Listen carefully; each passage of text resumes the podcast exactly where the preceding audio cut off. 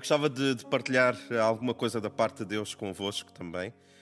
Um, então, nós estamos assim numa fase de muita adaptação, um, muita compreensão de como é que nós vamos fazer, o que é que vamos fazer, em quanto tempo vamos estar uh, neste estilo de quarentena, né, neste estado de emergência. Uh, mas ainda assim, nós queremos estar juntos de alguma maneira, nem que seja online. Um, então, todo o nosso esforço vai ser sempre para vos servir da melhor maneira que nós consigamos uh, com esforço, com dedicação, com qualidade, mas queremos partilhar convosco não só maneiras que, de, de nós adorarmos a Deus uh, uh, através do louvor, mesmo o lançamento do CD da base não podia vir no momento mais, mais indicado, ou seja, nós conseguimos louvar a Deus em casa juntos. A pregação da palavra, os devocionais que nós estamos a fazer agora no Instagram, no Facebook, é tudo uh, em pensar como é que nós conseguimos estar juntos e como é que nós vos conseguimos servir também. Então, agora também não é exceção, e eu gostava de, de partilhar convosco uh, uma porção da palavra uh, que está em Marcos, capítulo 4, a partir do versículo 33, um, e vamos ler até ao 41. Ok? Então, ele diz assim: E com muitas parábolas Cristo lhes dirigia a palavra, conforme podiam compreender. E sem parábola não lhes falava, mas em particular aos discípulos explicava tudo aos seus discípulos. Ou seja, ele falava, mas em particular havia uma revelação diferente, uma revelação mais profunda que ele dava aos seus discípulos. Naquele dia, parece que agora muda um pouco o foco. Naquele dia, quando já era tarde, disse-lhes: Vamos para o outro lado. E eu, eu gostava que nós focássemos isto. É Cristo que diz isto. Ele não diz há uma possibilidade de nós irmos para o outro lado.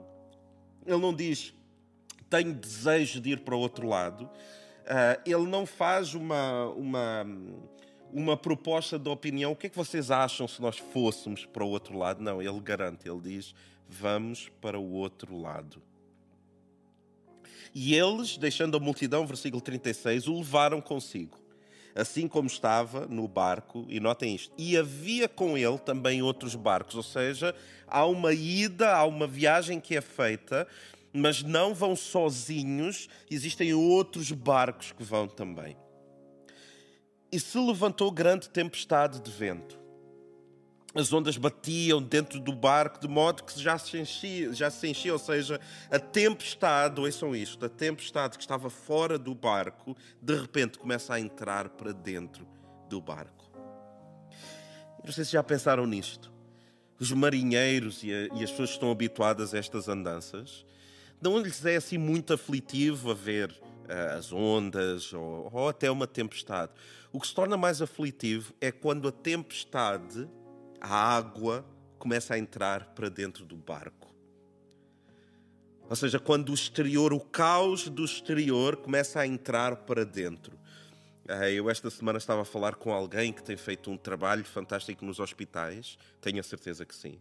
E eu estava a relembrar essa pessoa disso. Eu estava a dizer: não permitas que a água comece a entrar no teu barco ainda que esteja tudo no alvoroço, ainda que esteja uma tempestade de indefinições, de, de, de, de alguma ansiedade, insegurança sobre como é que vai ser o futuro, como é que vai acontecer, não deixe que isso entre dentro de ti. Mas na verdade, a tempestade, a água começa a entrar dentro do barco. Ele, porém, Cristo, vejam isto, estava na popa a dormir sobre uma almofada. E eles foram e eles despertaram e lhe perguntaram: Mestre, não te importas que morramos? E ele, versículo 39, levantando-se, repreendeu o vento e disse ao mar: Cala-te e aquieta-te. E cessou o vento e fez grande bonança. Então ele, ele perguntou: Por que são medrosos? Por que, por que vocês têm medo? Se eu, se eu estou no barco por que vocês têm medo? Ainda não tendes fé? Encheram-se de grande temor os discípulos e diziam uns aos outros: Quem é este que até o vento e o mar lhe obedecem? É muito interessante esta expressão. Quem é este? Então eu tenho três pontos. Três, três pontos e uma conclusão, mas vamos fazer, pode ser quatro pontos, vamos lá. Que eu gostava de partilhar convosco. O primeiro é a lição dos testes. Por que a lição dos testes? Porque Deus, como qualquer bom professor, ele primeiro explica a matéria e depois ele faz-nos um teste. E aqui nós percebemos logo nos primeiros versículos que é isso que está a acontecer. Ele primeiro ele fala por parábolas e em segredo, na proximidade, na intimidade, ele começa a explicar os discípulos a, a explicação. Ele começa a, a, a mastigar o ensino com os seus discípulos. E Cristo tem muito este hábito, ele ensina algo e depois coloca-os à prática. Ele não fica apenas na teoria, mas há toda uma praticabilidade daquilo que é ouvido. Então ele ensina coisas e ele cria uma atmosfera, ele cria um ambiente onde esse ensino pode ou não ser praticado, onde esse teste pode ou não ser ultrapassado. E foi isso que aconteceu. Eu não sei que, que, que ensino específico ele falou antes de, da tempestade, mas a verdade é que aquilo foi um teste. É muito interessante os testes que Deus cria à nossa volta. Alguns nós passamos, outros somos mais teimosos em, em ultrapassar. Mas depois de ensinar, Ele colocou-os à, à prova. E o que, qual, é, qual é a prova, qual é o teste? É muito simples. Ele garantiu, Ele diz: vamos para o outro lado. Ele garantiu isso. Ele disse: nós vamos para o outro lado. Então, se ele disse que nós íamos para o outro lado, neste caso, se eu fosse um dos discípulos, se ele me disse isso, por que, eu estou com medo? Se ele garantiu que nós vamos chegar ao outro lado, então ele precisa de criar uma atmosfera para me fazer chegar ao outro lado. Não me compete a mim, não fui eu que dei a promessa, não sou eu o garante, foi ele que disse. Se foi ele que disse, é ele que vai garantir a promessa. E deixem-me dizer-vos algo: tudo o que Deus promete, ele cumpre. E tu sabes disso, eu sei disso, nós vivemos isso. Então a primeira lição é a lição do teste. Tudo, vejam isto. Eu na semana passada eu preguei sobre nós termos uma boa postura no trabalho. E para alguns de nós, nós ouvimos da parte de Deus isso porque Deus tem esta capacidade de traduzir o que o pregador diz em palavras no nosso coração, em situações no nosso coração. Muitos de nós ouvimos isso, crises no trabalho, onde eu exortei a estejam à altura da vossa fé no vosso trabalho. E eu dei o exemplo claro de José que foi injustiçado. E de certeza que nós fomos testados no nosso trabalho durante essa semana. Com toda a certeza que nós fomos testados como é que nós reagimos? Será que nós chegamos eh, aos nossos trabalhos de cara fechada porque não percebemos a indefinição, porque estamos a ser alvo de alguma injustiça? Será que nós trancamos a cara e começamos a, tentar eh, fazer justiça à nossa maneira? Ou será que nós passamos esse teste? Será que nós ouvimos a palavra de Deus e pensamos, eu vou estar à altura do teste? Eu ouvi a teoria no domingo, eu ouvi a teoria e a partir de segunda-feira a minha postura no trabalho vai ser diferente. Ou será que nós chumbamos esse teste? E eu deixo isso para nós pensarmos e refletirmos sobre isto. Porque senão nós vamos ser apenas ouvintes da palavra. Mas não é isso que a palavra nos, nos exorta a fazer. O meu segundo princípio é a lição das tempestades. Eles estão no meio de uma tempestade. E aqui nós entendemos, entendemos, que qualquer tipo de tempestade nós podemos dividir em três tempestades, que foi o que aconteceu com eles. A primeira tempestade é uma tempestade física, é tempestade em si. Por exemplo, no nosso caso, o coronavírus não é uma teoria, não é uma coisa que alguém imaginou, não é alguma coisa que alguém conspirou e não existe, não, é alguma coisa que existe e que nós estamos a ultrapassar. E que com a graça e o, e a força de Deus nós vamos ultrapassar e a nossa nação vai sair hum, triunfante no meio disto tudo, porque não há como não fazer isso, como o nosso presidente Marcelo disse, é isso que faz de nós portugueses. E eu acredito não só nas palavras dele, mas eu acredito muito mais no Deus que nós temos do nosso lado. Isto não vai ser o nosso fim. É? Então há uma tempestade física, mas há uma tempestade emocional também. Eles estavam com medo. Eles estavam com medo, ou seja, havia uma tempestade exterior, como acontece connosco, existe o coronavírus, uma tempestade exterior. Ou quem diz o coronavírus é outra coisa qualquer, mas há coisas que estão no exterior, mas que depois transformam-se numa tempestade interior, que é a tempestade emocional, as minhas emoções. E neste caso, e para alguns de nós, existe também uma tempestade espiritual.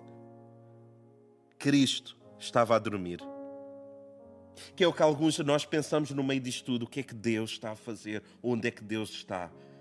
Eu estou com uma crise real no meu emprego. Eu estou aflito nas minhas finanças. Isto parece que só está a piorar. Onde é que está Deus? E essa tempestade é uma tempestade espiritual. E sabem, uma tempestade serve de gatilho para outras tempestades. Então nós temos que resolver uma tempestade de cada vez. O coronavírus passará, o nosso Deus, ele permanece. E então nós começamos a resolver isso. Então, porque isto tudo vai passar, eu não devo ter, eu não devo ceder ao medo. E notem que ter medo não, não é problemático, mas nós não devemos ceder ao medo. Não há problema em eu ter alguns pensamentos de medo, o problema é eu dar voz a esse medo. Então, atenção à maneira como nós nos comportamos nas redes sociais. Dizer, muitos de nós estamos a dar voz aos nossos medos. Fé. Por isso é que Cristo perguntou: por que é que vos falta fé? Eu não disse que nós íamos atravessar, eu não disse que nós íamos chegar para o outro lado, porque é que vocês tiveram medo? Onde é que está a vossa fé? Porquê? Vejam esta frase: fé é agir como se Deus estivesse a falar a verdade. Fé é a minha ação crendo que o que ele diz é verdade. Por isso é que ele perguntou: por que vocês tiveram medo? É como se, como se ele dissesse: vocês não tiveram fé que eu ia garantir que nós íamos chegar ao outro lado. Ah! Por que vocês são medrosos ainda?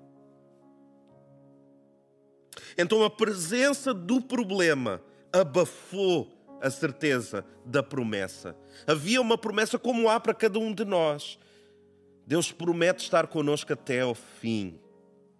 Ele promete estar conosco em qualquer dificuldade, em qualquer circunstância. Essa é a promessa dele.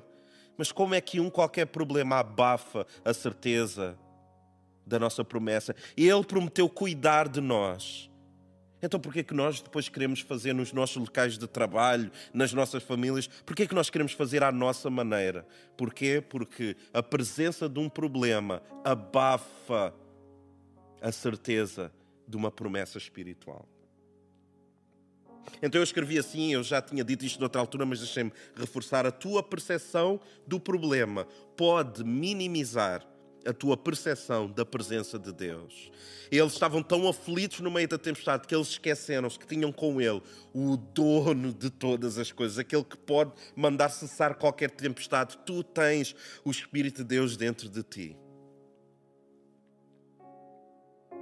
Agora, esta questão de nós sentirmos quase, quase uma ausência de Deus não é uma coisa estéril em que só nós é que vivemos isso. Não é. Mas é uma certeza de cada personagem bíblico. Eu gostava de ler alguma coisa para vocês rápida sobre um personagem chamado Jó. Eu vou ler o que é que ele diz.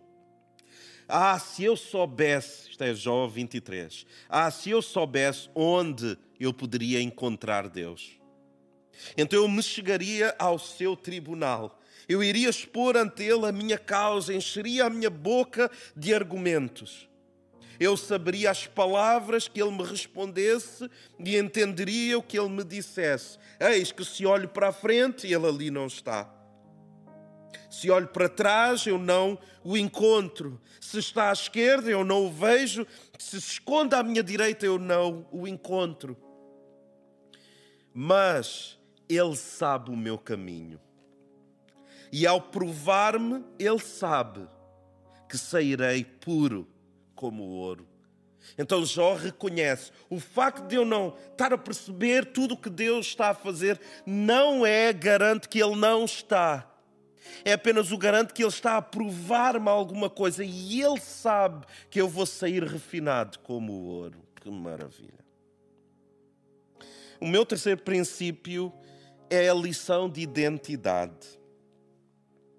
A palavra diz que eles encheram-se de grande temor e diziam uns aos outros: Quem é este que até o vento e o mar lhe obedecem? Quando eles têm a percepção de quem Cristo é, eles ficam com medo. E aqui a palavra medo é não é temor apenas, é medo. Eles ficam com medo. Tal como numa outra tempestade, num outro exemplo, se vocês se recordam, vejam o que acontece que é muito interessante.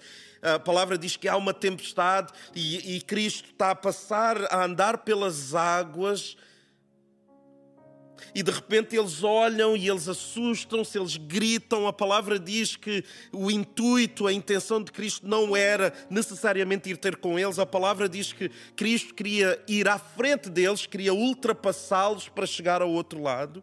Mas o clamor, acham que isto é muito interessante. O clamor dos discípulos, de tão assustados que eles ficaram, atraiu Cristo até eles. Que coisa interessante. O nosso clamor atrai a presença de Deus. Mas quando ele começa a chegar, a palavra diz que eles ficaram com medo. E eles disseram: é um fantasma.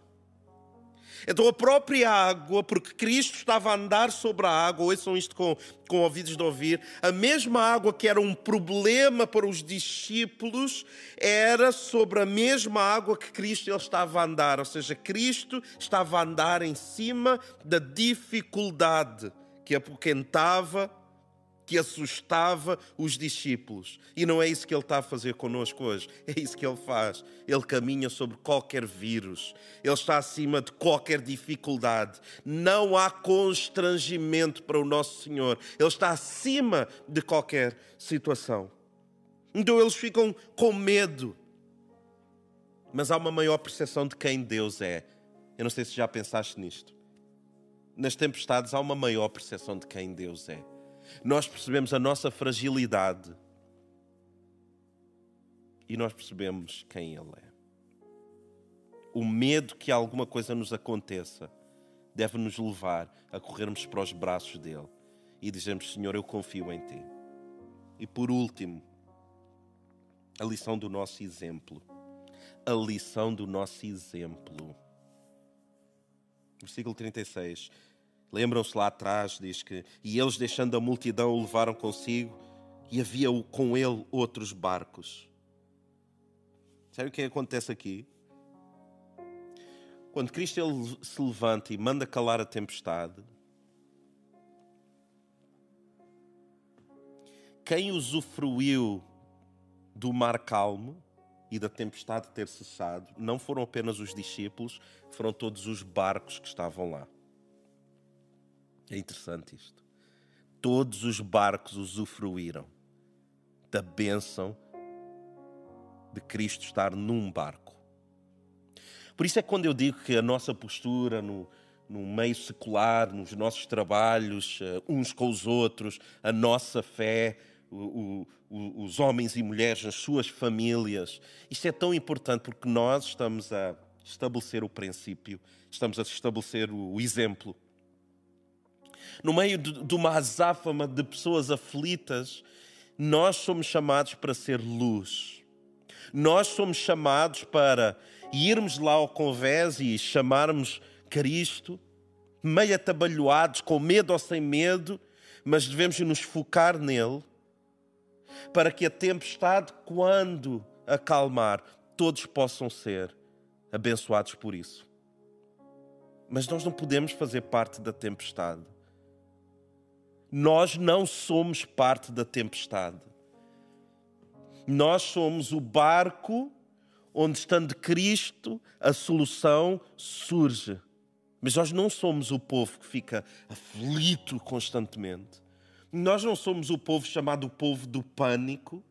Nós não somos chamados o povo medroso, nós não somos chamados o, o, o povo que precisa de ver alguma coisa, precisa de se agarrar a alguma coisa. Não, não é essa a nossa definição. Nós somos chamados aqueles que são do caminho que o caminho, quando é duro, nós caminhamos. Quando duro é, quando o caminho é fácil, nós caminhamos. Quando o caminho parece ter uma resolução lá à frente, nós caminhamos. Quando o caminho está indefinido, nós caminhamos. Há progressão em nós, de glória em glória. Qual é o exemplo que nós estamos a dar? O facto de nós não vermos algumas coisas acontecerem, o que é isso está a fazer com a nossa fé? Então eu gostava de deixar esta mensagem com todos nós, tudo aquilo que nós conversamos. E eu gostava que nós pudéssemos orar juntos. Podemos fazer isso? Está bem? Vamos fechar os nossos olhos, todos que estamos em casa. Se tu estás a ver isto com família, eh, eu gostava que nós pudéssemos fechar os nossos olhos juntos, está bem? E ao som da minha voz, que tu possas dizer um amém, só apenas a, a, a vincar a tua concordância para comigo, ainda que eu, que eu não ouça, tem a ver contigo e com Deus. Fechar os nossos olhos, sabem? Vamos orar. Senhor, obrigado porque tu nos explicas e tu nos ensinas tantas coisas. Obrigado porque tu tens sido paciente, tu tens colocado testes à nossa frente, tu tens sido tão bom conosco. Senhor, em toda esta situação deste vírus que nos está a ensinar tantas coisas, ajuda-nos a realmente a aprender coisas. A não ser apenas um período onde não pudemos trabalhar, onde ficámos restringidos a, aos nossos lares, mas que, que haja mais ensinamento. Senhor, cuida da nossa fé, ajuda-nos a não sermos medrosos. Nós vamos ter medo, mas não temos que ser medrosos. Um medroso é uma identidade. O medo é o momento. Então, nos momentos do nosso medo, ajuda-nos a chegar até Ti, ajuda-nos a pedir-te ajuda, ajuda-nos a ser também um exemplo de tal forma, um exemplo de firmeza, um exemplo de serenidade, de segurança, para que os outros barcos que estão à nossa volta, que estão a viver a mesma tempestade que nós, vejam em nós um brilho diferente. Vejam em nós um outro tipo de postura. Nós pedimos isso no nome de Jesus. Amém. Amém. Pessoal, é uma bênção poder partilhar convosco a palavra de Deus. Espero que tenha sido bênção para vocês. Deus ricamente vos abençoe.